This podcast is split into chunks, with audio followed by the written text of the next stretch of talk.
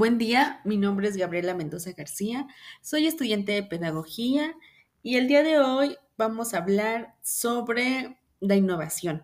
Eh, les voy a exponer algunas preguntas y acerca de la innovación, la innovación en la educación, lo importante que es esta en este ámbito de la educación y bueno, vamos a empezar con nuestro desarrollo.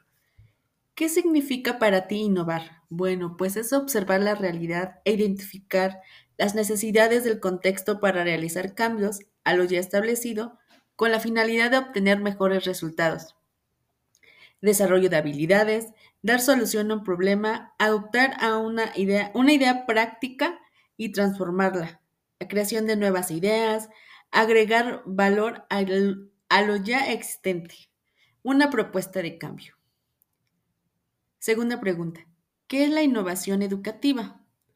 Es la creación y mejora de los procesos educativos a partir de las necesidades de la sociedad educativa, de acuerdo a los nuevos conocimientos generados para mejorar los procesos del mercado, logrando mejores resultados.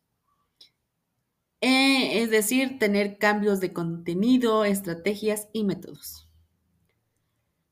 ¿Cómo se relaciona? Tercera pregunta. ¿Cómo se relaciona la tecnología con la innovación? Bueno, la tecnología es el recurso que, se, que utiliza la innovación para la creación o actualización de herramientas o medios que apoyan a la solución de las necesidades educativas actuales. facilita, mejora o fomenta las carencias de los estilos de aprendizaje. Cuarta pregunta. ¿Cuáles son los retos de innovación a los que te enfrentas en tu escuela? Bueno, eh, pues la falta de aceptación tanto como tecnológicas como colaborativas, la resistencia al cambio, falta de colaboración y estrategias, falta de apoyo por parte de las instituciones. ¿Por qué consideras que es importante la innovación? Esta es la quinta pregunta. Y la sociedad está en constantes cambios y evoluciones. Por eso es fundamental que la sociedad también se actualice y esto permite desarrollar habilidades importantes para el mundo laboral, social y social, así como en la educación actual y para el futuro, no solo para ahorita, sino también para el futuro. Permite adoptar la enseñanza a las necesidades individuales para poder mejorar la eficacia del aprendizaje, para abordar diferentes estilos de aprendizajes y del ritmo del desarrollo personal. Nuestra sexta y última pregunta dice así. ¿Cómo se deben involucrar los diferentes agentes de la educación para promover la innovación educativa? Bueno, ¿cuáles son los agentes de la educación?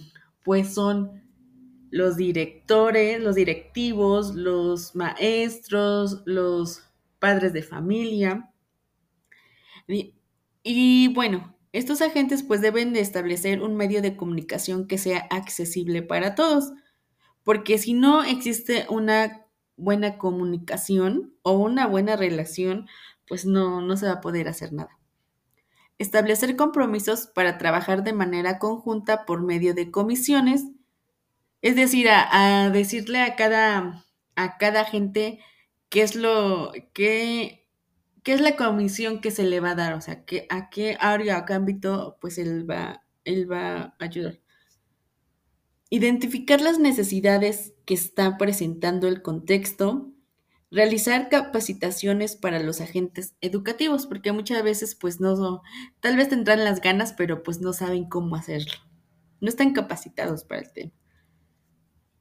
En conclusión, puedes innovar en algo que ya está, es decir, reestructurarlo. No forzosamente la innovación debe ser algo nuevo, sino, este, y pues innovar es, es creación, eh, desarrollo de habilidades, etc. La innovación educativa son los cambios de contenidos, es reestructurar los métodos, estrategias de aplicación de tecnología.